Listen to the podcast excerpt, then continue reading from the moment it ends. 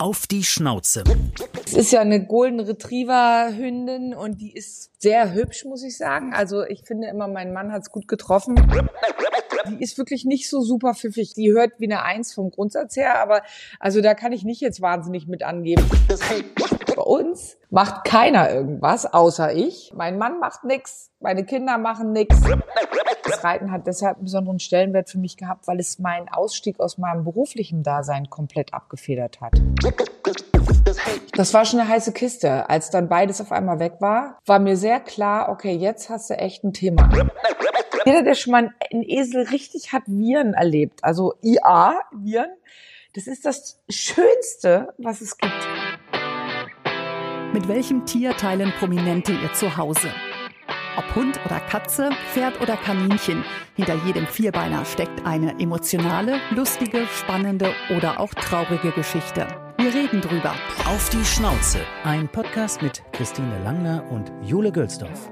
Wie riechen eigentlich Terracanis Hundemenüs? Terracanis ist die erste Hundenahrung in 100% Lebensmittelqualität aller Zutaten und wird unter der Leitung von echten Metzgermeistern in unserer eigenen bayerischen Produktion bei München hergestellt. Die einzigartige Qualität merkt man sofort beim Öffnen der Dose, am unglaublich leckeren Geruch. Wie selbst gekocht. Für alle Hörerinnen und Hörer gibt es heute ein besonderes Angebot im Terracanis Online-Shop. Jetzt 20% Kennenlernrabatt sichern mit dem Codewort Schnauze20 auf terrakanis.de. Also heute haben wir volle Frauenpower bei Auf die Schnauze und sie hat die Talkshow-Zeit im deutschen Fernsehen maßgeblich mitgeprägt. Wir geben zu, zumindest ich, habe es auch geguckt, über zehn Jahre hat sie in ihrer Sendung über jedes mögliche Problem diskutiert und das sehr erfolgreich. Nach einigen Jahren Pause jetzt ist die Strahlefrau zurück auf den Bildschirm. Ja, die Rede ist von Britt Hagedorn. Anders als damals lebt sie jetzt allerdings nicht mehr in Deutschland, sondern mit ihrer Familie auf Mallorca, hat ein Buch geschrieben, eine Kosmetiklinie gegründet und ganz wichtig für den Kuschel- und Wohlfühlfaktor, Britt hat sich quasi so einen kleinen Zoo zugelegt. Ja, so kann man sagen. Von Hund über Esel und Pferd, alles dabei. Ihr könnt euch vorstellen, ich denke mal, es wird nicht langweilig. Wer allerdings die größte Aufmerksamkeit von ihr bekommt, ob ihr Mann, die Kinder oder die Vierbeiner, das werden wir auf jeden Fall jetzt klären. Auf die Schnauze. Mit wem kuschelt? Britt Hagedorn. Hallöchen, schön, dass du da bist Hallo. und Zeit hast für uns. Hallo ihr beiden. Ja, ich freue mich. Super, dass es klappt. Super, dass es mit der Technik klappt. Ja, und du bist ja äh, durchaus im Pendelstress und wir sind eigentlich etwas neidisch, denn hier in Deutschland wird's jetzt richtig kalt gerade und du kommst frisch von Mallorca. Wie warm war's da heute? Ehrlich gesagt fand ich es heute total kalt. Also als ich heute Morgen rausgegangen bin, habe ich wirklich mich erschrocken. Das war für mallorquinische Verhältnisse in dem Moment wirklich ähm, fröstelig gefühlt. Aber das Schöne ist, sobald die Sonne dann durchkommt, äh, wird's ganz warm. Also wenn dann der Wind weg ist und man irgendwie so ein geschütztes Sonnenplätzchen Plätzchen hat, dann wird's richtig, richtig warm. Dann kann man das, den Pulli ausziehen und im T-Shirt da sitzen. Ja, das ist auf jeden Fall schön. Vielleicht, ich meine, wir werden das später noch vertiefen, aber warum Mallorca? Och, also ehrlich gesagt war Mallorca überhaupt nie besonders angesagt bei mir. Ähm, wir hatten damals vor ein paar Jahren mal überlegt, uns irgendwie ein Feriendomizil zuzulegen und wollten eigentlich nach Ibiza. Da hatten mein Mann und ich auch geheiratet und ähm, haben da wirklich ein Jahr lang ganz intensiv gesucht und einfach nicht richtig das gefunden, was es sein sollte. Und dann sagte mein Mann irgendwann, wieso eigentlich nicht mal Mallorca? Und ich gesagt, Mallorca ist ja voll blöd, da will ich nicht hin. Und dann hat er aber mich irgendwie breit gequatscht und ähm, dann sind wir doch mal rübergeflogen. Ich kannte Mallorca natürlich in- und auswendig, dachte ich. Denn für mich gab es Mallorca immer nur in der Weise, wie man sich Mallorca eben, ich sag mal, ballermannmäßig vorstellt, mit ein paar schönen Örtchen daneben. So. Aber das, was Mallorca eigentlich ist, das war mir überhaupt nicht bewusst. Und heute im Nachhinein kann ich sagen, die Entscheidung nach Mallorca und nicht nach Ibiza zu gehen war ähm, goldrichtig. Das war genau das Beste, was wir tun konnten. Und Mallorca ist ein wirklicher Traum, eine wunder wunderschöne Insel. Du bist ja dort mit deiner Familie und hast dir inzwischen so einen richtig kleinen Zoo zugelegt, haben wir eben gesagt. Wir zählen mal durch. Also, was ich weiß, mallorquinische Esel, Mutter und Tochter, Peppi und Poppy, Genau, Peppy und Poppy. Ähm, Peppy und Poppy sind äh, tatsächlich zum 50. Geburtstag meines Mannes äh, als Geschenk in unser Haus gekommen. Die wurden aus dem Tierschutz gerettet und ja, mein Mann, der hatte gar, der hat eigentlich gar nichts damit an der Pfeife, sag ich mal. Aber derjenige, der uns das schenken wollte, der hatte vorher bei mir nachgefragt, ob das in Ordnung wäre. Und weil er wollte eigentlich ein Schwein schenken. Und dann habe ich gesagt, ein Schwein kommt nicht ins Haus. Ich habe schon welche, danke.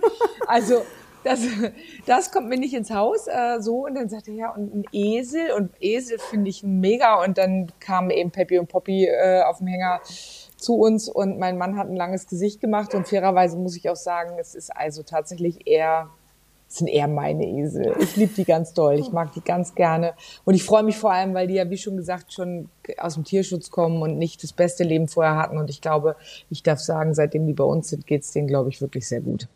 Und trauert dein Mann den Schweinen hinterher? Also ähm, du, das, äh, der, nein, ein Schwein hätte er, glaube ich, auch nicht unbedingt haben wollen. Unser Sohn fand immer ein Schwein toll.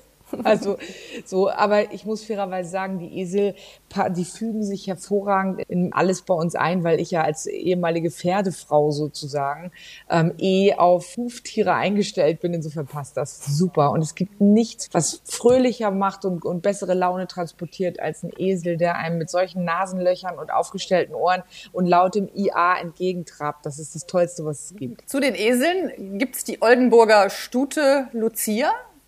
Genau, Lucia. Mhm. Lucia, Lima, den Golden Retriever und eine Katze, die sich so ein bisschen selbst bei euch einquartiert hat. Ein bisschen ist gut. also ein bisschen ist gut. Ich möchte mal sagen, die hat sich einkacker lackiert bei uns, vollständig eigentlich. Die saß wirklich äh, vom ersten Tag an bei uns vor der Tür und ich muss sagen, die war damals die war halb tot. Also ihr hing das Auge im Munde raus, weil Katzen hauen sich ja gerne im, im Konflikt die Augen raus.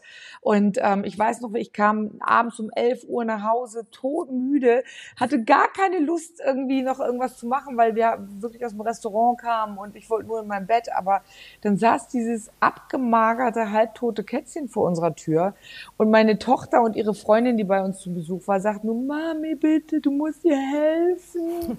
und ich meine, was macht man denn da? Man kann dann ja schlecht sagen, nein, ich bin müde, ich gehe jetzt ins Bett. Also was habe ich getan? 23 Uhr Kätzchen in eine Kiste gepackt und meiner Tochter und der Freundin meiner Tochter gesagt, okay, mitgehangen, mitgefangen und in die Klinik gefahren mit der, ja. Ich sag mal so, geschlagene sechs Stunden später kam ich äh, mit einer deutlich erleichterten Geldbörse nach Hause, einem versorgten Kätzchen, todmüde. Und seitdem ist das Kätzchen irgendwie, hängt das vor, bei uns am Haus rum. Also die ist noch nie im Haus gewesen. Es ist eine Wildkatze. Aber die ist äh, seitdem immer bei uns, hat ihr Lager, ihr Bett, ihre Fressstelle, alles geschützt bei uns im Fenster. Morgens, wenn ich den Kaffee koche, mache ich die Scheibe auf, streiche sie, gebe ihr das Futter und so. Also die gehört seitdem zu uns. Wie süß. Aber ein Dressurpferd, ehrlich gesagt, hätte man auf äh, Mallorca auch nicht erwartet, oder? Hast du das dann äh, eingeschifft oder wie, wie ist das Pferd nach Mallorca gekommen? Ja, mit einem Spezialtransport tatsächlich. Also es gibt ja Fachfirmen, die darauf spezialisiert sind. Das ist sehr anstrengend für die Tiere. Also nichts, was man einfach mal schnell machen sollte. Das, also ich, ich wirklich. Und ähm, aber ich habe da eben eine sehr, sehr professionelle Spedition für gehabt, die spezialisiert sind ausschließlich auf den Transport von Pferden. Und die haben äh, meine Studie Stute dann rübergebracht. Und ähm, ja, ich hätte auch nicht gedacht, dass dieses edle Dressurpferd, was irgendwann mal phasenweise selbst bei Isabel Wert gestanden hat und für höhere Sachen bestimmt war, als jetzt mit zwei ollen Eseln auf dem Kapo zu stehen. Ja, das habe ich mir auch anders vorgestellt, aber die ist einfach lahm geworden. Also die hat einfach eine Laminitis entwickelt. Also das ist so eine Tier, also so eine pferdespezifische Hufkrankheit, die ganz blöd ist, wenn sie kommt. Und ähm, insofern habe ich sie einfach ausmustern müssen irgendwann. Und ähm, die steht jetzt da, aber das sind meine drei Damen vom Grill. Die liebt ihre Eselfreundinnen. Und dies ist eine Dreiergespann und die finden das alles ganz toll. Also fühlt sie sich nicht überlegen, das Dressurpferd? naja, also das ist so, also ist wirklich interessant die Frage, weil ähm, es sind ja Herdentiere, die ihre Rangordnung klären müssen und ähm, tatsächlich, also im Erstkontakt damals, da habe ich nur gedacht, oh mein Gott, mal gucken, was da kommt. Aber das ist, die haben ganz klar ihre, ganz friedlich ihre Hierarchie, das ist ganz klar. Also wenn ich da komme mit meiner, meinem Büdel Möhren oder Äpfeln und so weiter, dann ähm, wird ganz klar zuerst die Stute gefüttert, weil sie die Ranghöchste ist. Das ist, ist so. Ja, und dann wird als zweite die, die Tochter gefüttert, die Poppy, die ist einfach auch höher als die Mama im Rang. Ähm, und aber heimlich kippe ich der Mama, weil die mir dann leid tut, weil ich das gemein finde, dass die Arme da so schlecht abschneidet. Dann kippe ich ihr, wenn die anderen gerade nicht gucken, kippe ich ihr meinen großen Stapel irgendwo anders hin, bevor die anderen das sehen. Alles gut. aber es ist unheimlich süß. Also man kann sich nicht vorstellen, was das mit einem macht. Also man kann mit der grimmigsten Miene ever, ever, ever wirklich das Haus verlassen, wenn die auf, also wirklich, wenn die blubbernd, das Pferd blubbert, ja, wenn es so, so, so wiehernd, blubbernd auf einen zukommt und die Esel, das ist, jeder, der schon mal einen Esel richtig hat Viren erlebt, also IA, Viren, das ist das Schönste, was es gibt. Wirklich. Das ist unfassbar, was es mit einem macht. Echt ganz schön. Kannst du denn das IAN unterscheiden von den beiden? Ja, die, die olle Mama, die deutlich klapperige Mama, die ihr ist der deutlich bessere, bessere IAler.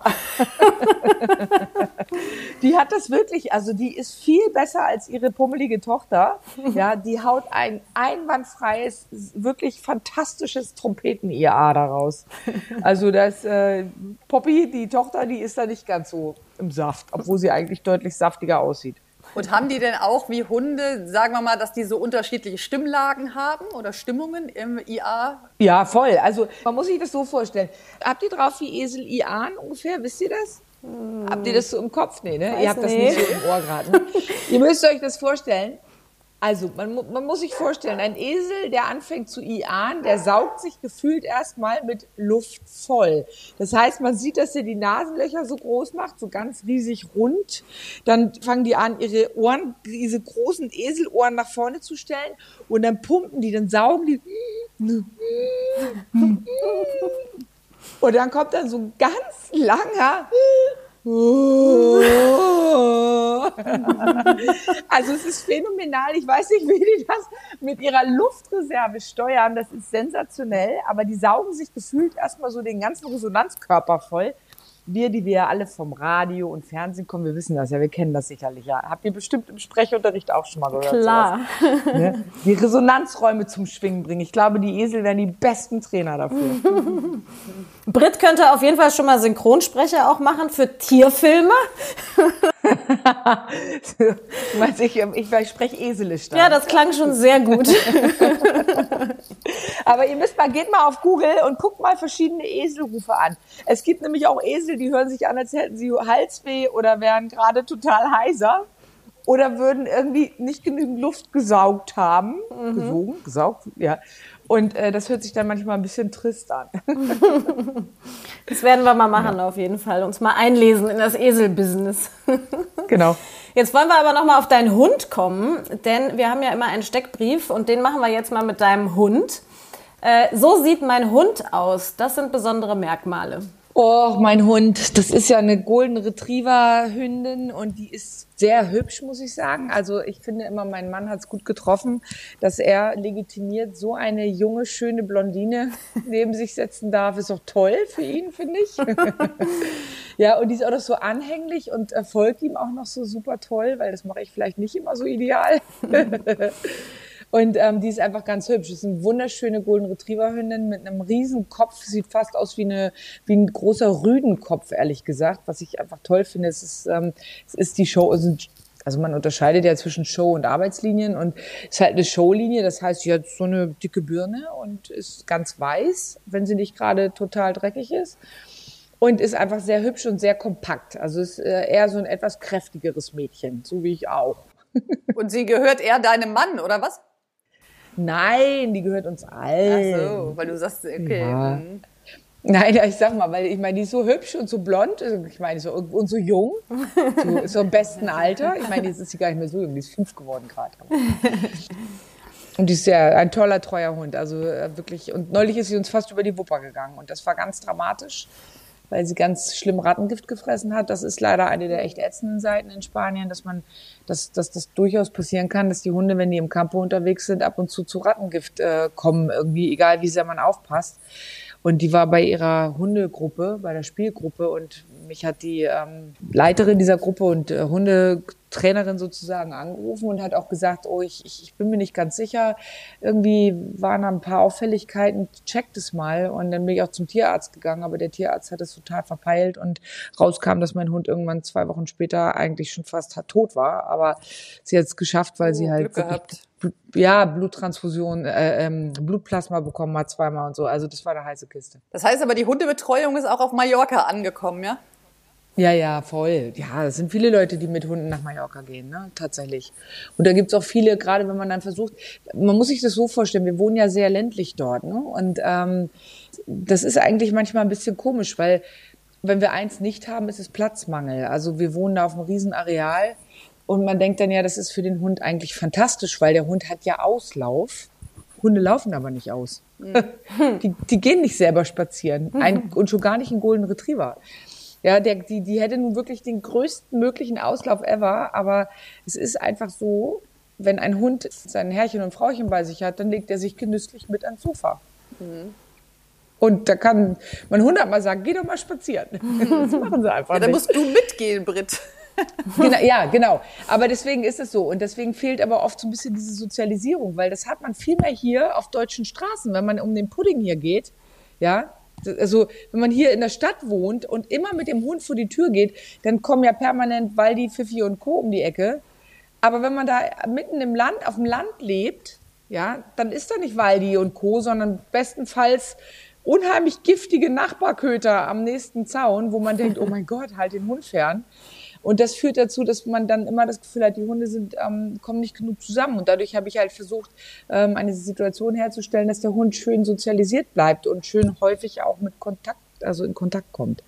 Habt ihr den denn bekommen auf Mallorca erst oder habt ihr den mitgenommen? Nee, habe ich mitgebracht. Aber sie war noch sehr jung damals. Also, also der, der kennt auch dieses äh, Fifi und Co. Treffen aus Deutschland, kennt, kennt sie noch. Doch, das kennt sie schon noch. Also es kennt sie schon noch, ähm, aber äh, ich sag mal, inzwischen merkt man einfach, sie ist schon sehr ein Campo-Hund geworden. Und das verändert die Hunde auch. Ich hatte den, die gleiche Rasse als Rüden vorher in Deutschland auch. Und das war ein anderer Hund. Also das, das war, die sind schon etwas, wie soll ich sagen, kann sein, dass es, weil es auch ein Mädchen ist. Die Mädchen scheinen etwas tougher zu sein als die Rüden. Wie im normalen Leben. Ja. ja manchmal. Aber ta ja, tatsächlich, also die ist wirklich deutlich mehr nach vorne, als mein Rüde damals war. Der war viel verschlafener. Also wenn da jemand eingebrochen wäre bei uns, dann hätte der ganz schwanzwedelnd fröhlich die Tür geöffnet und gesagt, bitte schön, kommen Sie rein, der Tee ist schon gekocht. Und die Lima ist da schon ein bisschen anders. Die findet das schon dann, die guckt dann schon. Die menschlichste Eigenschaft meiner Hündin ist also bei, bei den Golden Retrievern hat man eh oft das Gefühl, die sind sehr menschlich, obwohl das ja gar nicht so sein soll. Das weiß ich natürlich, unser Hund soll ein Hund bleiben, aber tatsächlich hat sie irgendwie gefühlt wirklich ein bisschen was Menschliches. Ich habe einfach das Gefühl, sie ist gerne mit Menschen zusammen und sie ist gerne, sie ist unheimlich gerne einfach mit dabei und sitzt am liebsten mit am Tisch. Geht natürlich nicht, aber sie ist einfach gerne mit uns zusammen und äh, fühlt sich einfach sauwohl, wenn ihre Menschengruppe da ist. Da fühlt sie sich gefühlt wohler, als wenn sie in eine große fremde Rudelgruppe reinkommt. Also jetzt ist es anders, jetzt kennt sie ihr Rudel, aber ich denke, da ist sie schon sehr, ist sie ein Stück weit vermenschlicht. Und das ist eben auch der Grund, warum ich sage, sie soll immer auch in ein Hunderudel, um eben ein Hund zu bleiben. Kriegt sie denn was vom Tisch? Nein, bei mir nicht. Ich hasse das. Ich hasse das. Die sitzt, weil die sitzt dann wirklich wie Scott und Hooch. Kennt ihr noch Scott und Hooch, den Film? Ja.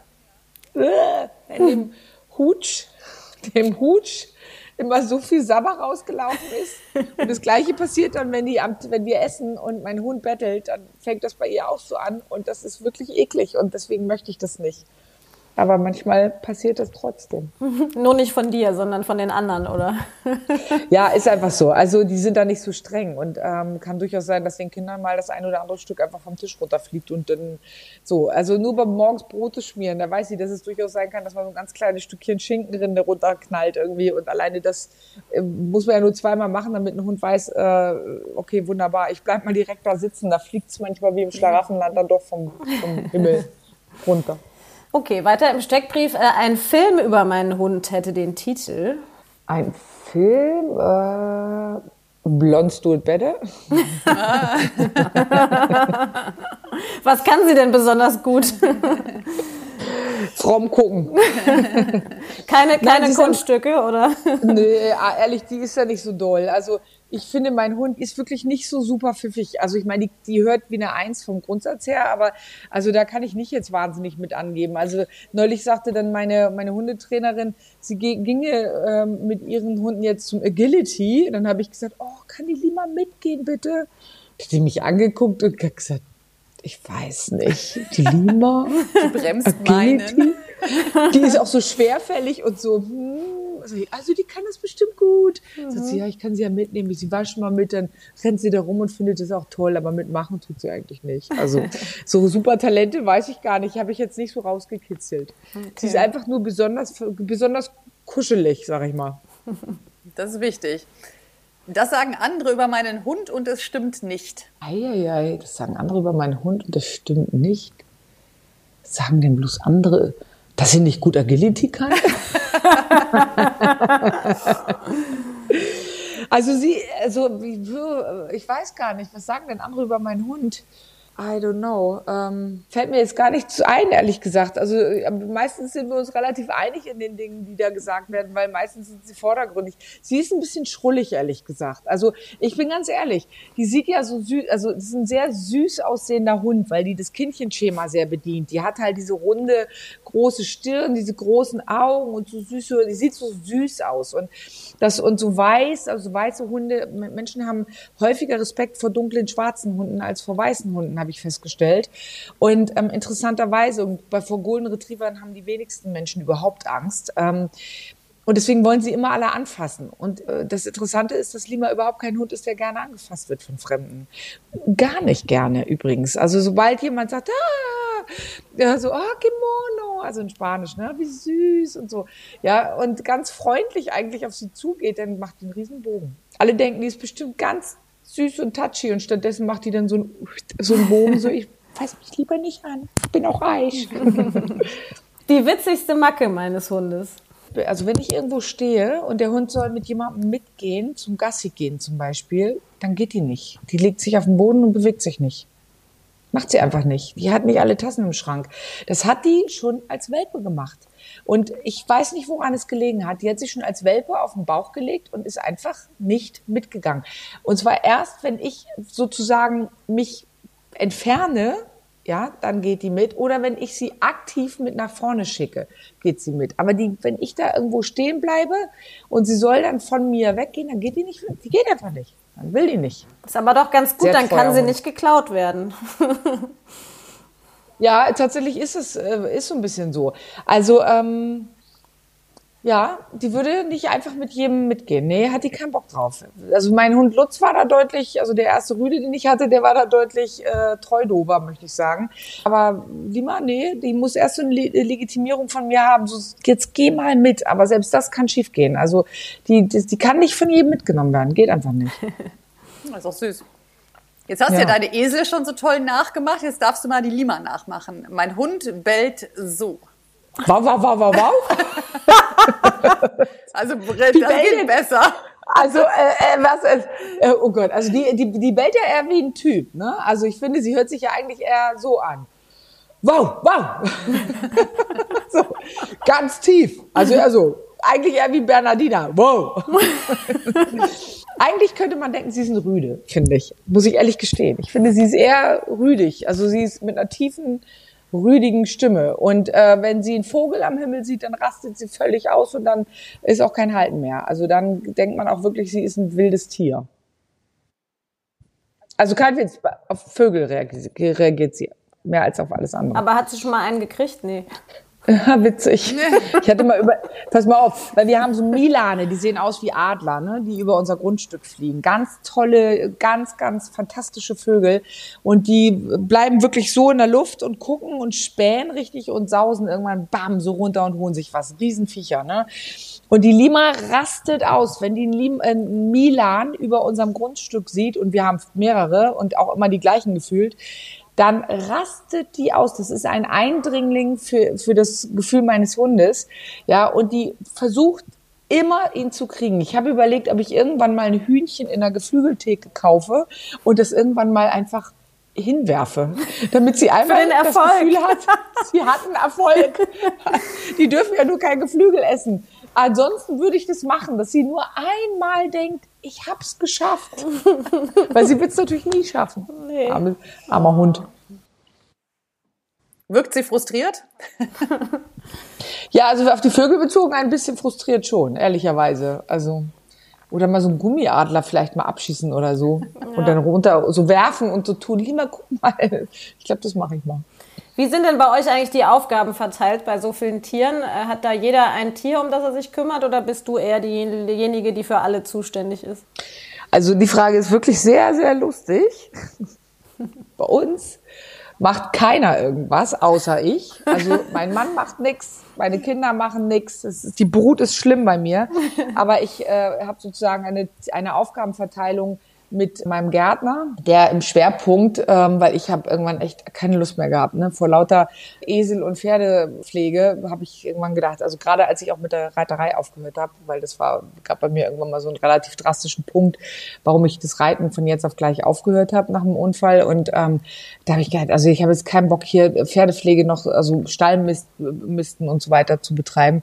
Und habe mir dann irgendwann jemanden besorgt sozusagen, der das mit übernimmt. Also da bin ich echt sehr, sehr, sehr sehr dankbar und froh, der wirklich ganz liebevoll sich immer um, um die Tiere kümmert. Und ich bin inzwischen mehr so der Mörchengeber und Apfelvorbeibringer und ich check immer, ob die gesund sind und ob alles gut ist und rufe einen Tierarzt, wenn was ist. Aber so die tägliche Pflege, die habe ich jetzt inzwischen ganz gut outgesourced. Also was die Esel betrifft und die Pferd, das Pferd. Ne? Ja. Äh, was den Hund angeht, gut, lieber ist das, also okay, ich bin unfair, mein Mann nimmt sie schon morgens gerne mal mit ans Meer. So. Zum Joggen und Schwimmen, oder? Ja, der Hund liebt es, es ist ein Wasserhund, ne? Und es gibt, also unser Hund, es gibt nichts Schöneres für den Hund, als ins Meer zu rennen. Ne? Also das ist einfach das Tollste, am, am Sand oder im Sand zu rennen und am Strand rumzulaufen und ins Meer, in die Brandung rein zu, zu springen. Das äh, ist für so einen Golden Retriever, die ja wirklich ganz klare Wasserhunde sind, das aller, aller, allergrößte überhaupt. Ne? Also das finden die einfach großartig und da Mallorca sehr trocken ist, ist das, was Golden Retriever wirklich lieben, nämlich im Matsch spielen. Das gibt's da nicht viel. Es ist ja häufig trocken, ja. Und ähm, wenn da mal so eine angestaute Pfütze irgendwo ist, das, dann rastet die aus vor Glück, ne? Also dann die schmeißen sich da rein, die legen sich ja wirklich in die Mocke dann rein, ne? Und finden das großartig. Ähm, aber das ist eben nicht Gang und Gäbe dort. Und deswegen finde ich ähm, das Meer für den Hund eigentlich am schönsten.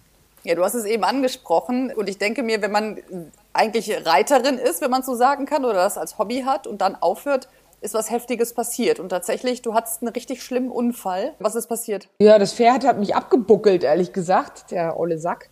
Aber ähm, das, ich hatte sich im Grunde angekündigt. Also ich hatte schon vorher immer gemerkt, mh, hm, irgendwie klemmt er. Also das ist, ich weiß nicht, ob ihr Reiter seid, aber ähm, ich, ja. so die Pferdeleute wissen mal, ja, okay, dann weißt du es ja, ne? Dann man merkt es so, ne? wenn ein Pferd in der Arbeit anfängt, bestimmte Verhaltensweisen an den Tag zu legen, dann, dann weißt du irgendwie so, uh, und der hat schon so sein Buckeln angekündigt immer vorher. Das gibt so bestimmte Anzeichen, wenn die den Kopf runternehmen und von links nach rechts und so, da weißt du schon, okay, da stimmt was nicht. Und meistens liegt es an, also es gibt verschiedene Gründe, du weißt es nicht. Das kann dein Reitstil sein, es kann der Sattel sein, es können Rückenprobleme sein, bla bla bla. Es gibt viele Gründe. Und ich hatte mir dann extra schon ähm, meinen Reitlehrer genommen und gesagt, komm, ich möchte eine, eine Korrekturstunde machen, weil irgendwas stimmt einfach nicht. Ja, und dann hatte ich eine, eigentlich eine wunderbare Stunde und am Ende der Stunde hat dann mein Pferd einmal sowas von Gas gegeben und mich so im hohen Bogen runtergebuckelt. Ich habe vielleicht einen Fehler, wahrscheinlich habe ich einen Fehler gemacht in dem Moment, irgendwas oder ihm tat vielleicht was weh und wie soll er es auch anders dann ausdrücken, das arme Pferd. Aber das war trotzdem gemein, weil ich mir sehr wehgetan habe. Ich habe mir halt ähm, irgendwie acht Frakturen auf sechs Wirbeln zugezogen und ähm, glücklicherweise aber kein Wirbel am Ende so verletzt, dass es eine Konsequenz hatte. Also ich, ich habe keine, also es ist das, wovor man eben so große Angst hat, ist ja, dass das Rückenmark betroffen wird. Und das ist glücklicherweise nicht geschehen, sondern ähm, da hatte ich einfach dann wirklich großes Glück. Aber es war trotzdem eine unsagbar beschissene, sorry für das Wort, eine unsagbar unangenehme Sache und vor allen Dingen sehr, sehr schmerzhaft. Und tja, Und ich war drei Wochen vor, nee, fünf Wochen vorher war ich schon mal runtergeschossen und bin auf den Popo gefallen und habe da schon, das wusste ich aber nicht, ich habe nur gewusst, dass es weh tat, mir schon den Steiß gebrochen und in der oh. Diagnostik kam das auch noch raus. Und ja, da war viel Bruch, viel Bruch und Dallas in meinem Rücken und dann habe ich mich einfach habe ich gesagt, okay, also zweimal in knapp einem Monat sich den Rücken so stark zu verletzen, das ist ein Zeichen und dann habe ich aufgehört. Mhm. Und ja. vermisst du es denn oder ist das jetzt ganz okay? Ja, also es war am Anfang ganz schlimm. Also ich bin, habe eine richtige Trauer gehabt. Das war ganz schlimm für mich. Reiten tut man meistens ja nicht nur so halb. Also gerade die Sportreiter, also die Springer und Dressurreiter und ich war Dressurreiterin, die sind meistens mit sehr hohem Feuereifer dabei und investieren häufig viel. Also mit viel meine ich wirklich Geld, Zeit, Mühe, Schweiß, alles, was man so reinhauen kann. Und das Reiten, und das muss ich einmal kurz auch erklären, das Reiten hat deshalb einen besonderen Stellenwert für mich gehabt, weil es meinen Ausstieg aus meinem beruflichen Dasein komplett abgefedert hat. Das ist der ganz wichtige Punkt. Ich habe, als ich ausgestiegen bin aus dem Job, war das so mein Surrogat, das war mein Ersatz und ähm, hat verhindert, dass ich, ich sag mal, nach diesem, diesen intensiven Karrierejahren, die ich gemacht habe, dass ich dann nicht auf einmal abrausche. Und das war für mich sehr sehr wichtig und, und ich habe meine ganze Energie und Leidenschaft da reingepackt und ähm, habe dadurch nie eine große Traurigkeit verspürt, dass diese lang gehegt und gepflegte Karriere, an der ich so lange gebastelt habe, auf einmal komplett aufgehört hatte, weil ich auf einmal dachte, wie cool und fand das alles toll und aufregend, aber als das dann auf einmal auch von einem Tag auf den anderen weg war, dann kam, habe ich doof aus der Wäsche geguckt. Das kann ich also ganz klar sagen. Ja, ja, das kann ich gut nachvollziehen. Vor allen Dingen, man sagt ja bei, den, bei, bei Reitern immer, wenn du runterfällst, du musst sofort wieder aufsteigen, weil sonst kriegst du Angst, was natürlich in so einem Fall bei so einer Verletzung ja gar nicht möglich ist. Und ich muss auch jetzt, nee, jetzt äh, no chance. Ne? Und ich muss aber auch sagen, ich finde früher, ich habe ja auch früh angefangen, irgendwann mit acht, neun, zehn, da hatte man auch die Angst gar nicht. Ne? Und ich merke es aber jetzt im Erwachsenenalter, ich reite gar nicht mehr viel, aber ab und an mal bei einer Freundin und merke aber, dass der Respekt viel größer geworden ist mit dem Alter ne? und dass man sich viel mehr Sorgen macht.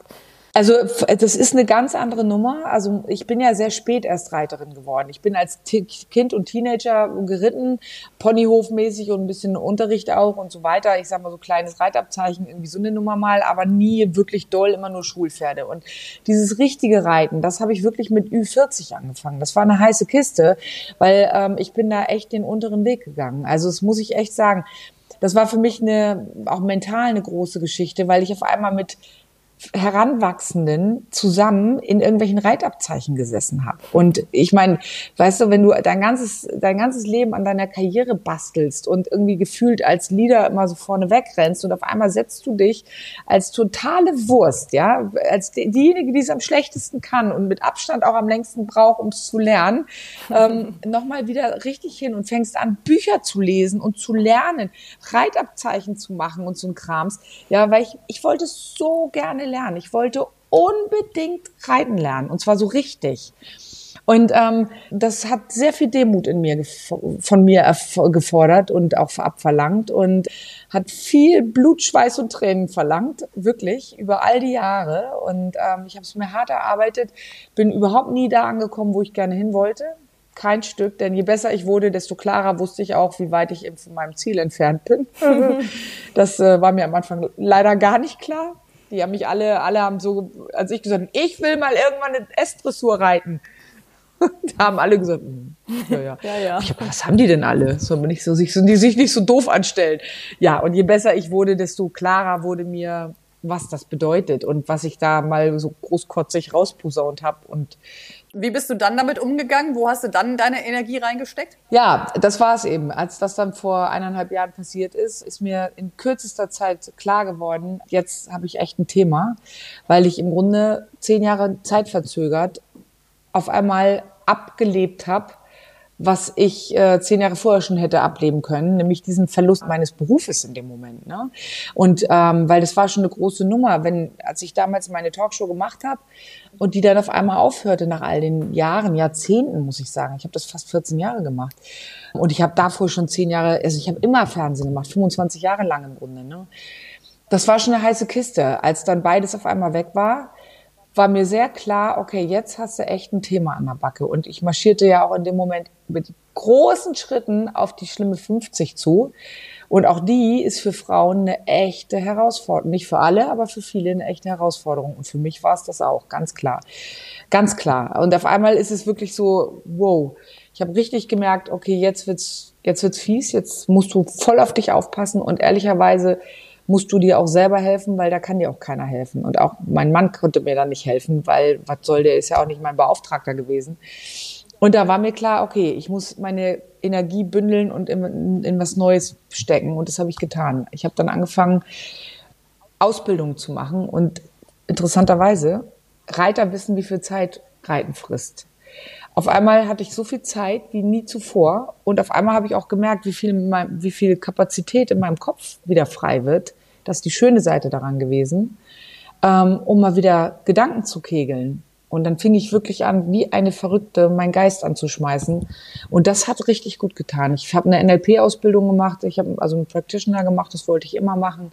Ich habe eine Business-Trainer-Ausbildung in Berlin dann gemacht, die mir sehr viel abverlangt hat, sehr viel, weil da Themen waren, aus denen ich rausgewachsen war oder nicht, in die ich nicht mehr reingewachsen bin, so rum.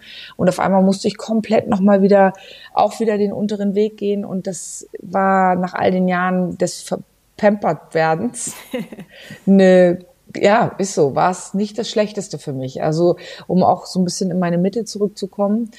Und ähm, ich habe dann angefangen, das Buch zu schreiben und ja, und fing auf einmal wieder an, weil auf einmal alles diese Sachen, die ich dann angeschoben habe, die haben auf einmal dieses Rad wieder ins Drehen gebracht. Und auf einmal fing Fernsehen wieder an und auf einmal kam hier was, kam da was und auf einmal kam, bumm, das ganz große Ding wieder zurück. Und mit einem Schlag, weil ich auf einmal meine ganzen Motoren wieder angeschmissen habe, war es auf einmal wieder da. Und jetzt ist es wieder da. so wie es mal war. Und so finde ich es gut. Und jetzt fühle ich mich wieder sehr zu Hause. Aber in so mental schweren Zeiten, wie du sie so beschreibst, würdest du sagen, helfen die Tiere mehr oder tatsächlich helfen dir Gespräche mehr, jetzt mit deinem Mann zum Beispiel? Gespräche helfen. Mhm. Tiere trösten, Gespräche helfen ich glaube, das kann man so sagen. Es gibt jeder, der ein Tier hat, so, vor allem wenn es Tiere sind, die haptisch sind. Also ich will nichts sagen. Ich hatte auch mal Vögel, aber den konnte ich nie was abverlangen, also äh, abgewinnen, weil die habe ich, die hat mir jemand vor die Nase gestellt und ich wollte die gar nicht so unbedingt haben. Und dann bin ich aber natürlich ein sehr verantwortungsbewusster Tierbesitzer und habe dann gedacht, okay, und habe dann alles gemacht, damit die ein tolles Leben haben. Aber irgendwie habe ich immer vom Käfig gestanden und habe gedacht, ja und jetzt? So, Oleg und Bolek, jetzt sag doch mal was, piep, piep. ja, also das, ich, ich habe da nicht so einen super Zugang gehabt. Und, Hießen ähm, die Oleg und Bolek? Ja, ich habe sie im Geiste so getauft. So. Meine hießen Rocky und Rambo. Ich war nämlich Sylvester Stallone-Fan. ich wusste, also ich hatte keine andere Idee, wie ich die nennen sollte, also habe ich sie Oleg und Bolek genannt. Äh, also, naja, die Katze hat ja äh, überhaupt noch nie einen Namen bekommen und wird auch keinen bekommen. Ich, ähm, also wir haben irgendwann mal heimlich, mein Sohn und ich haben beschlossen, wir nennen sie One Eye, weil sie nur noch ein Auge hat. Aber eigentlich ist die Katze ohne Name, weil sie auch eine Wildkatze ist. Aber das, was ich eben sage, wenn man so einen Hund hat, Hunde sind so nah und Hunde sind so flauschig, also die, der, den ich habe, ne? Und so ein schwer, das sind ja so schwere Hunderassen, die sind ja so, da kann man sich ja so richtig so reinkneten und die ist auch so puschelig, kuschelig und wenn ich mich auf den Boden werfe, dann schmeißt sie sich auch auf den Boden. Und das ist so richtig so ein Hund zum, zum Gesicht reindrücken. So, ja. Und das ist schön. Und die riecht am Kopf oben lecker nach Nüssen und so. Also ich weiß auch nicht. Ich finde, das ist was sehr Tröstliches. Aber helfen in Krisen tun Gespräche. Ich bin ganz klar eine Frau des Wortes. Und das werde ich auch immer sein und immer bleiben. Und da sehe ich die Lösung für fast alles drin. Also erst reden, dann kuscheln. Erst kuscheln, sehr gut und dann reden. Und dann reden. Oder okay. erst reden, Oder, dann geht beides. Und ja. über Gespräche hast du letztlich auch dein Buch geschrieben, ne? Genau, über Kommunikation habe ich das Buch geschrieben. Also wirklich, weil Kommunikation ist für meinen Geschmack der Dreh- und Angelpunkt von allen Dingen. Und ich finde, dass das was ist, was vielen Leuten schwerfällt. Und ich, oder ich glaube, dass es vielen Leuten schwerfällt. Und viele, viele Leute sich gar nicht so bewusst darüber sind, dass eigentlich genau das der Schlüssel zu allem ist. Und auch unser bestes, ist ja unser Multitool, haben wir immer bei uns. Das Wort kann uns keiner verbieten. Also Gott sei Dank in unserem Land nicht. Und ähm, das ist ein großes, ein großer Gewinn, den wir hier haben, dass wir hier frei alles bereden dürfen und das ist wunderbar und großartig und das finde ich ist was, was wir immer uns bewusst machen müssen, dass wir ein echtes Multitool-Werkzeug bei uns haben. Man kann ja alles wegnehmen, aber die, die Sprache nicht. Ja, Gibt es denn aber Situationen, in denen du ein Thema mit Kommunikation hast oder wo es dir schwerfällt zu kommunizieren? Ja, ich bin tatsächlich, würde man vielleicht nicht denken, ich bin kein guter Smalltalker. Bin nicht so gut im Smalltalken. Ich kenne die Regeln des Smalltalks und ähm, ich habe auch ein Kapitel über Smalltalk verfasst mit meiner Kollegin Sabine zusammen. Aber ich bin kein guter Smalltalker. Ich, ich kann kurze Gespräche führen. Das muss ich über meine Sendung, musste ich das immer machen. Aber ich kann nicht gut platt bleiben. Ich kann das nicht gut. Bei mir geht's relativ schnell, relativ tief rein ähm, oder relativ persönlich, sage ich. Tief muss es nicht sein, aber persönlich. Ich kann überhaupt nicht gut, also ich sag mal Verleihungen, also so so öffentliche Veranstaltungen wie Verleihungen zum Beispiel sind mein Niedergang. Ich sterbe. Dieses, was ja, ich weiß nicht, also kennt ihr vielleicht ja auch, also solche beruflichen Zusammenkünfte, wo man dann so, so Smalltalk, Socializing betreibt. Ich bin verloren in Weil dir das zu oberflächlich ist? Ich kann nicht gut anknüpfen mit jedem und allem in dem Moment. Und ähm, es ist aber nicht der richtige Ort, um zu schnell zu persönlich mit jemandem zu werden. Das ist eben auch so die Sache. Und es ist überhaupt nicht, ich kann das zwar machen und ich habe es irgendwie gelernt durchzuhalten, aber ich bin null in meiner Komfortzone.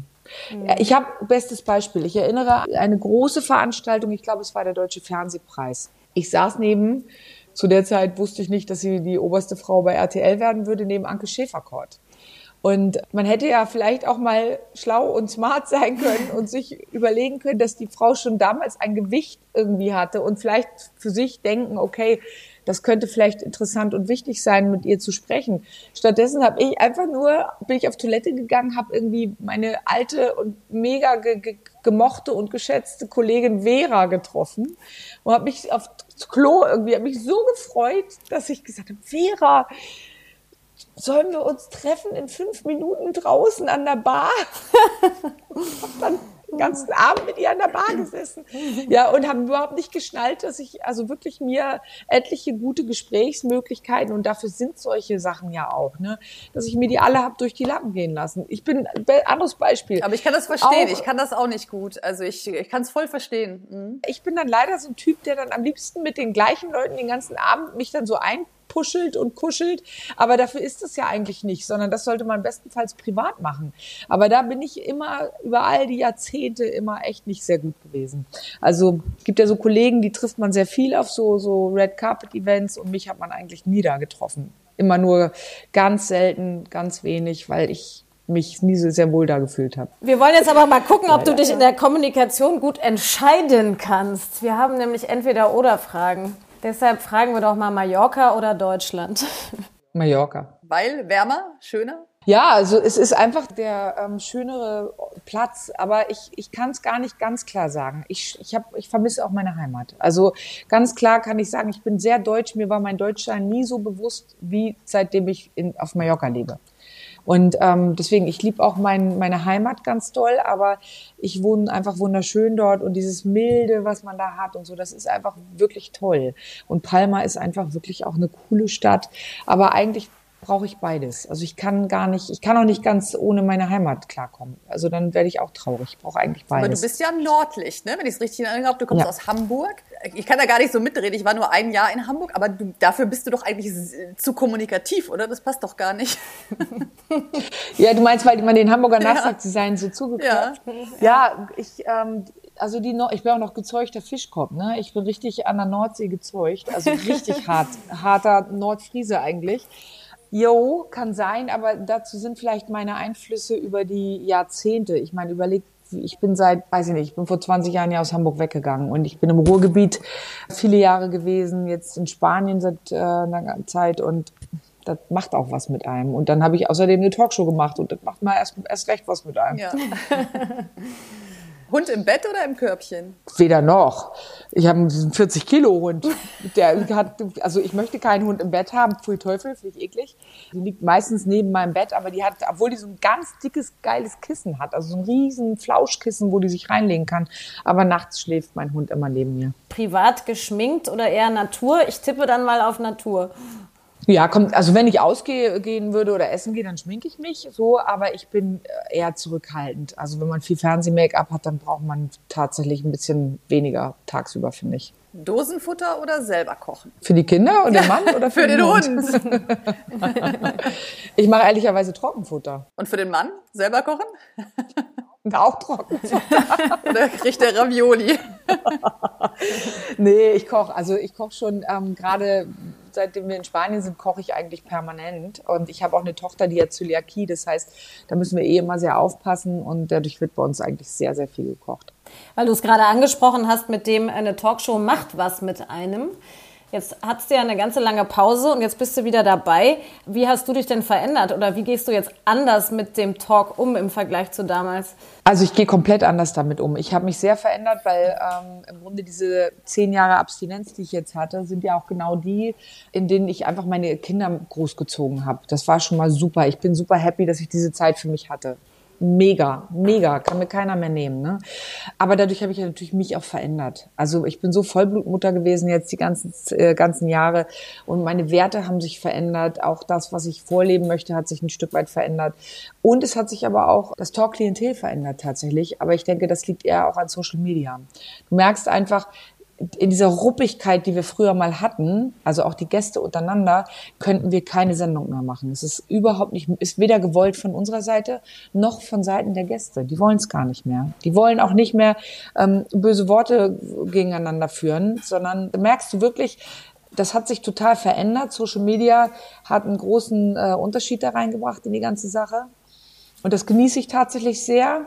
Aber wenn jetzt jemand den Anspruch hat, dass Talkshows immer noch sehr auf die Zwölf sein müssen, dann könnte der enttäuscht werden, weil es eben gar nicht mehr so progressiv nach außen geht. Also so dieses Krawallige ist quasi komplett flöten. Kann wir gar nicht mehr komplett weg. Nun kann man sagen, es ist krawallig, wenn jemand erzählt, dass er seine getragene Unterwäsche verkauft. Das hatte ich gerade wieder. Ja, das ist thematisch krawallig, also so betrachtet, ja. Aber krawallig in der Auseinandersetzung ist es 0,0 mehr. Also ich habe nicht, seitdem ich angefangen habe, ist nicht ein böses Wort geflossen.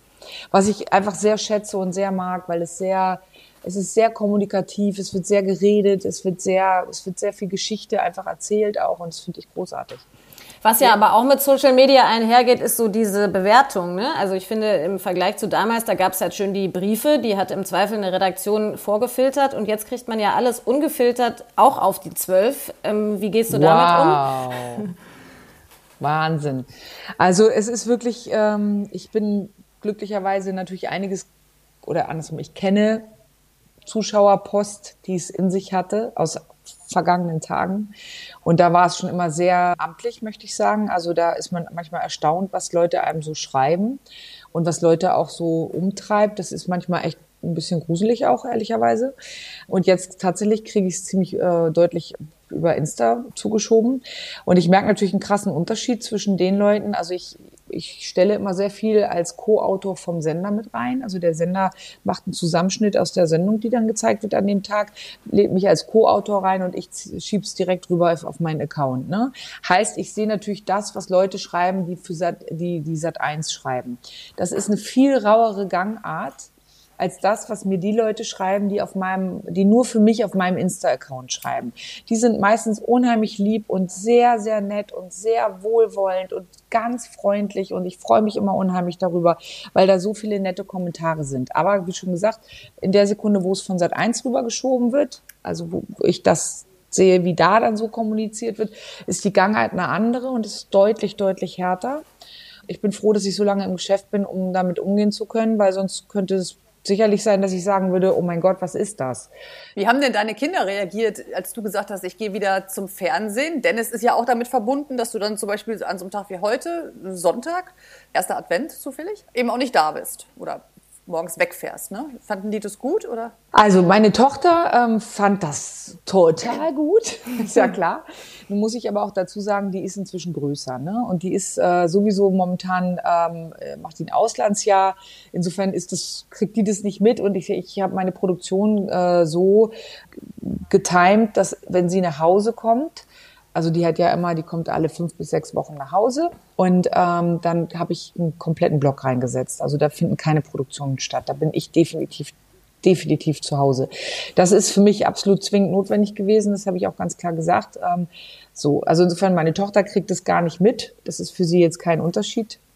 Was mein Sohn angeht, ist es in Ordnung, weil es führt tatsächlich jetzt dazu, dass der Papa viel mehr mal wieder rankommt. Und das ist eigentlich wunderschön. Ja, weil das ist wirklich so, weil ähm, der jetzt natürlich dann viel mehr da ist. Und natürlich haben wir ja eh auch immer noch die Oma, die mit einspringt und das genießt er eh, weil dann wird er so äh, umgöschert. Aber das ist, ist, ist okay. Also noch ist es in Ordnung, weil wir ja immer im Blog aufzeichnen und ich dann ja wirklich mehrere Wochen auch wieder nach, also im Grunde alle, jede dritte Woche fliege ich dann weg, ne? Und das ist dann in Ordnung für ein paar Tage. Macht man denn aber noch Urlaub, wenn man auf Mallorca lebt? Oder ist dann Strand abgehakt und dann geht's nur zum Skifahren? Also sagen wir so, äh, man, der Reiz, kein Witz, der Reiz in den Urlaub zu fahren ist echt gering. Also ich habe gar, kein, gar keine Lust. Mein Mann kommt jetzt immer und sagt, lass uns mal eine Weltreise machen. Ich sage, bist du bescheuert? Ich bin froh, wenn ich mal nach Deutschland kann. Was soll ich denn mit einer Weltreise? Ja, also das ist so aber überhaupt nicht. Wie schon gesagt, wir sind eh ähm, so viel irgendwie unterwegs und so weiter. Also ich, ich habe eigentlich überhaupt gar keine Lust auf Urlaub. Und wir haben ja eh so viel Sonne immer um uns rum und wir haben jederzeit Zugriff auf Wasser und Strand und Bötchen und hast nicht gesehen. Also ich habe da überhaupt gar keine Lust mehr zu. Ich finde es so toll, wenn ich in eine Stadt kann und, und wenn ich so ein, so ein städtisches Leben habe und ein Coffee to go mir holen kann und äh, in einem Café sitzen kann. Also da, da, ach, da geht mir das Herz über. Das finde ich so toll. Also ich habe ganz andere Leidenschaften Leidenschaften inzwischen, als ich das vielleicht früher gehabt hätte. Ja, das Ach, das ist doch schön, wenn man das sagen ja. kann. Ne?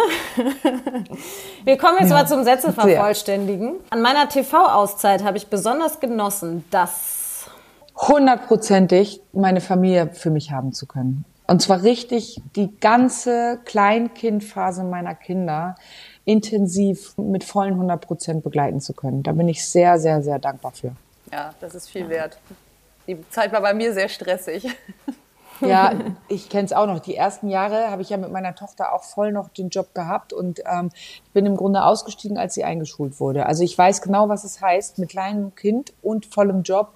Deswegen weiß ich genau, wie wertvoll es war, als es dann ähm, so aufgehört hat. Und ich sag mal so, ich finde, ich weiß nicht, wie lange mich der Sender on air lässt. Das kann ich alles, ich kann nicht in die Zukunft gucken, aber ich finde, ich habe wirklich den Jackpot gezogen, weil ich vorher so eine Karriere machen durfte. Dann in dieser wichtigsten Phase, die eine Mutter Mutter mit ihren Kindern haben kann, so aussteigen konnte, um jetzt, wo die Kinder in ein Alter kommen, wo die sich eh so anfangen abzunabeln, wieder so reinkommen zu dürfen. Ich rutsche vor Dankbarkeit auf Knien. Ich sag's ganz ehrlich. Von meinen Tieren lerne ich, gute Laune zu kriegen, selbst wenn man, wenn man manchmal keine gute Laune hat. Und im Schwerpunkt sind es wirklich die Esel. Das kann mein Mann besser als ich. Alles, was mit Zahlen zu tun hat. Also ganz klar. Also der ist bei uns ganz klar, wenn es äh, so Zahlen, da, da, die dreht er innerhalb von Sekunden äh, von links nach rechts einmal und ähm, alles, was mit Immobilien zu tun hat und so weiter, da ist er unser absoluter Fachmann und da vertraue ich ihm ganz doll auch.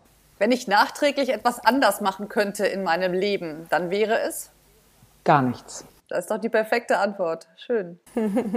Also wirklich gar nichts. Also wisst ihr, ich habe so, so ein Bild immer. Ne? Ich stelle mir immer vor, jeder hat im Leben einen Rucksack oder einen Sack, den er mit sich trägt. Ich, ich stelle es mir wie einen großen Rucksack vor. Und ich habe immer für mich so als Philosophie, das Schlimmste, was ich mir vorstellen könnte, wäre am Ende eines Lebens einen leeren Rucksack zu haben. Ja, also das wäre das Übelste ever. Und bestenfalls packe ich viele gute Sachen in meinen Rucksack. Im Normalfall kommen auch schlechte Sachen mit rein. Und, aber Hauptsache, er bleibt nicht leer.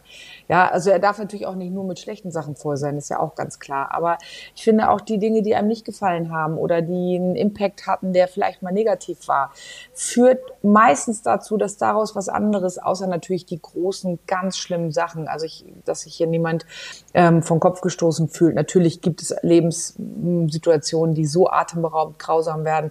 Das meine ich damit nicht. Ich rede von den händelbaren Sachen, die Sachen, die ähm, aushaltbar sind. Ja, die braucht man, glaube ich, um daran zu wachsen, um sich daran aufzureiben, um dann aber wieder zu genesen, zu gesunden, um einen neuen Weg einzuschlagen.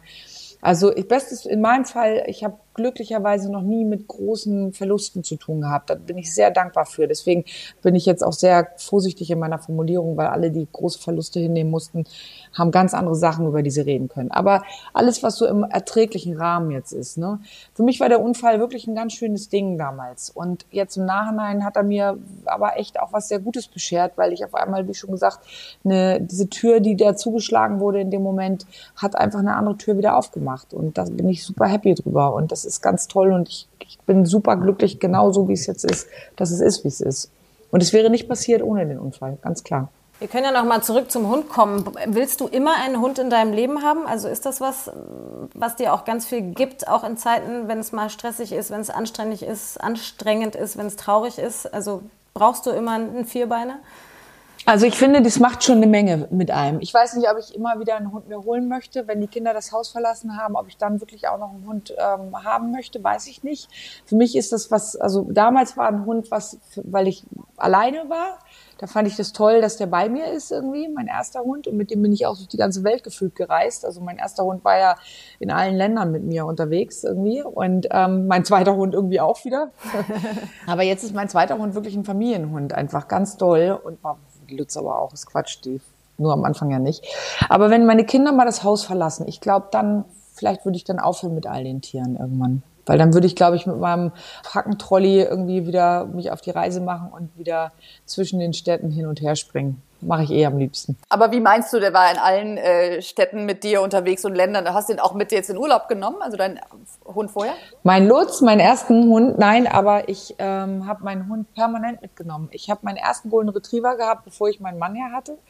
Und der ist wie ein siamesischer Zwilling gewesen. Ich bin nie ohne den irgendwo hingegangen. Ich, es ist egal, ob ich essen gegangen bin oder ob ich abends rausgegangen bin. Ich habe einfach meinen Hund dabei gehabt. Mich, der hat nie eine Leine gehabt. Ach, das war einfach, dieser Hund ist, den kannte auch jeder. Der hat auch einfach, der muss, dem musste ich auch nichts sagen. Ich bin auch mit dem durch die Innenstadt gelaufen und bin shoppen gegangen und habe gesagt, so, warte mal kurz, ich komme gleich wieder und bin in die Boutique reingegangen und da bin ich wieder rausgekommen und Lutz hat so da gesessen und hat gewartet und ist wieder weiter mit mir gegangen. Das ist einfach unfassbar gewesen. Und ich war mit dem in Schweden, ich war mit dem, also wirklich wirklich, der war auf Ibiza mit uns, der war in Griechenland mit mir, der war mit mir in Schweden, in Dänemark, der war also wirklich überall. Und war der einfach so vom Charakter oder hast du den so gut erzogen gehabt? Der war einfach beides irgendwie. Ich bin vom ersten Moment an in eine Hundeschule mit ihm gegangen. Also ich hatte den, glaube ich, drei Tage. Da war ich das erste Mal bei einer Hundetrainerin und habe mich einweisen lassen, weil ich hatte keine echte Ahnung von Hunden und musste, ich musste es lernen. Und eigentlich muss man immer wissen, Hundeschule ist eigentlich weniger für die Hunde, es ist vielmehr für die Besitzer. Und ähm, dadurch habe ich eigentlich die Dinge, glaube ich, sehr richtig mit ihm gemacht, weil ich einfach mich ganz brav habe anleiten lassen und eine gute Trainerin hatte. Und dieser Hund war einfach ein Traum. Dieser Hund war ein absoluter Traum und ein absolut ein fantastisches Tier. Also wirklich. Und ich habe den echt geliebt, diesen Hund, ganz doll. Der ist mit mir nach London gegangen. Ich bin nach London ausgewandert für eine Zeit und äh, war ganz alleine, hatte wirklich keinen Menschen dabei und habe mich auch ganz einsam gefühlt. Und das ist so eine verbinde, ein verbindendes äh, Glied in dem Moment gewesen, diesen Hund bei mir zu haben, weil ich habe wirklich, ich kannte keinen, ne? Und ich war aber so abenteuerlustig und ich wollte so raus und wollte so die Welt kennenlernen. Und ich stand auf einmal in London und habe gedacht, okay, jetzt kann ich hier keine Sau mit wem spreche ich denn jetzt? Und dann habe ich mit meinem Hund mich unterhalten. Ich habe den ganzen Tag mit Lutz geredet. Lutz, komm, was machen wir denn jetzt? Komm. Und der lag neben mir am Bett und hat mit mir abends Nudeln gekocht. ja. Ich finde, das klingt absolut perfekt. Ich sehe das auch immer ganz neidisch, wenn Leute mit Hunden ohne Leine laufen können. Ich weiß nicht, ob ich es mich trauen würde, weil ich mal denken würde, na, wenn er doch mal was sieht, ne? Aber der Benji, da ist auch ein Pudel drin, die sind aufgedrehter. Aber ähm, wenn man halt so viel mit denen machen kann, ne? Weil ich kann mir richtig vorstellen, wie eng ihr dann wart. Also ich war mit meinem ersten Hund, das war wirklich, das war so. Das war wirklich ganz extrem. Die Lima würde ich nicht mehr so ähm, ohne Leine, das würde nicht gehen, die ist zu sehr Campohund dafür. Die hat diese, diese harte Schule, die der erste Hund hatte, der hat die gar nicht gehabt. Und die wäre nicht so bombensicher, ähm, was das angeht. Der, da, die ist auch etwas wilder und da kann auch durchaus, wenn da mal ein Vogel ihr vor der Nase längs fliegen würde, dass sie da auf einmal mal Fersengeld gibt und hinterher rennt. Aber beim Lutz war das so nicht. Der war einfach, der hat das einfach von der Pike gelernt. Es war egal, was es war. Ich habe gesagt, Lutz, ich gehe jetzt einkaufen, warte mal. Und ein einziges Mal passiert aber tatsächlich Folgendes. Dann war der Hund auf einmal weg von dem Supermarkt der war nicht mit mir da, sondern mit meiner Schwiegermutter. Und ähm, die hatte den Hund abgelegt und hat eine Gruppe von kleinen Kindern den einfach mitgenommen. und ich war schon im Warm-up und die Sendung startete und auf einmal rief die mich an und sagte, Britt, der Hund ist weg. Oh mein Gott. Und, das, und ich war schon auf Standby für die Sendung. Und dann ging es aber richtig los. Da ist damals meine Maskenbildnerin, einer meiner Securities, meine Schwiegermutter, warte mal, mein Stylist, alle sind losgerannt, während ich war. Ich konnte, ich musste ins Studio, ich konnte nichts machen. Sind losgerannt und haben in Hamburg angefangen, die Straßen abzusuchen, bis äh, irgendwann meine damalige Maskenbildnerin und auch eine sehr enge Freundin zu der Zeit, meinen Hund auf einmal in der Gruppe mit mehreren Kindern entdeckt hat. das war der Wahnsinn. Krass. Ja. Ja, das wäre dir mit Lima nicht passiert, weil die wäre ja nicht mitgegangen. die wäre nicht mitgegangen. Also die wäre nicht mitgegangen. Also das ist der Witz.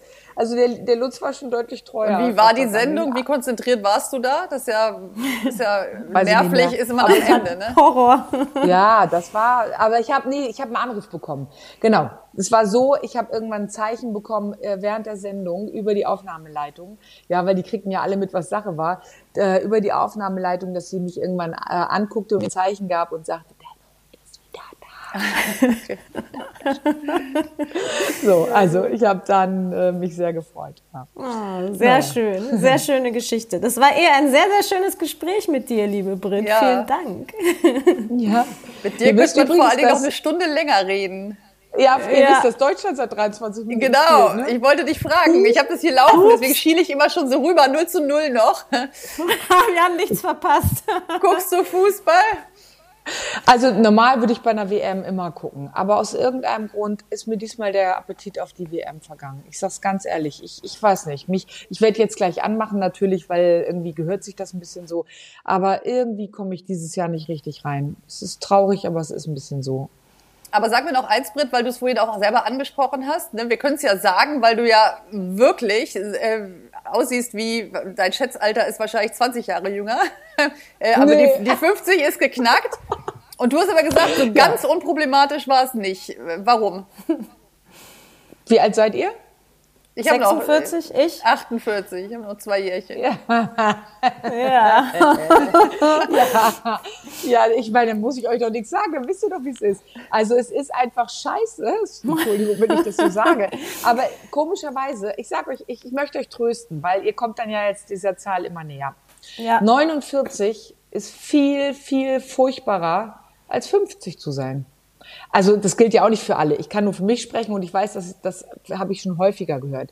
Die, man, man steuert auf diese Zahl zu und denkt, Wunder, was da passiert und irgendwie kriegt man eine Krise und irgendwie fühlt sich alles schlechter an und der Körper verändert sich so ätzend und ach, keine Ahnung.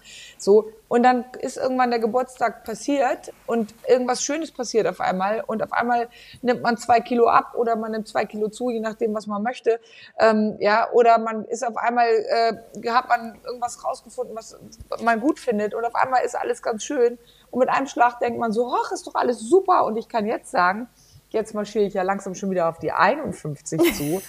50, ein Traum. 49 war fürchterlich, 50 hätte nicht besser sein können. Eins der tollsten Jahre ever. Also die Gelassenheit kommt zurück. Wirklich, aber ich sag's euch ehrlich, also, also feiert euren 50. wenn ich euch echt einen Tipp geben darf, feiert ihn mit Pauken und Trompeten. Ich wollte ihn gar nicht feiern. Ich glaube, das Beste war, dass mein Mann mich gedrängt hat, diesen Geburtstag zu feiern. Und ich habe die Sau rausgelassen und ich fand es mega und ich habe es auf einmal richtig angenommen und dann war es endlich passiert und auf einmal bin ich morgens aufgewacht hatte direkt Corona. Schön. ja, bin aufgewacht mit so einem Schädel wegen Corona. Nein, aber ein paar Tage später natürlich, wie sollte es auch anders sein? Ähm, aber es war großartig und auf einmal habe ich gemerkt, es ist überhaupt gar nichts Schlimmes gewesen und jetzt fühle ich mich besser denn je. Ach, das sind doch gute Aussichten. Also, 50 kann kommen. ja, vielen lieben Dank. Sehr gerne, ihr beiden. Auf die Schnauze. Ein Podcast mit Christine Langner und Jule Gülsdorf. Hat euch die Folge gefallen? Abonniert und teilt auf die Schnauze gerne und lasst bei Apple Podcast eine positive Bewertung da. Bei Fragen und Anregungen schickt gerne eine Mail an auf die Schnauze Podcast at gmail.com. Bei Instagram at auf die Schnauze. Wie riechen eigentlich Terrakanis Hundemenüs? Terracanis ist die erste Hundenahrung in 100% Lebensmittelqualität aller Zutaten. Jetzt 20% Kennenlernrabatt sichern mit dem Codewort Schnauze20 auf terracanis.de. Auf die Schnauze. Haustiere und ihre Promis.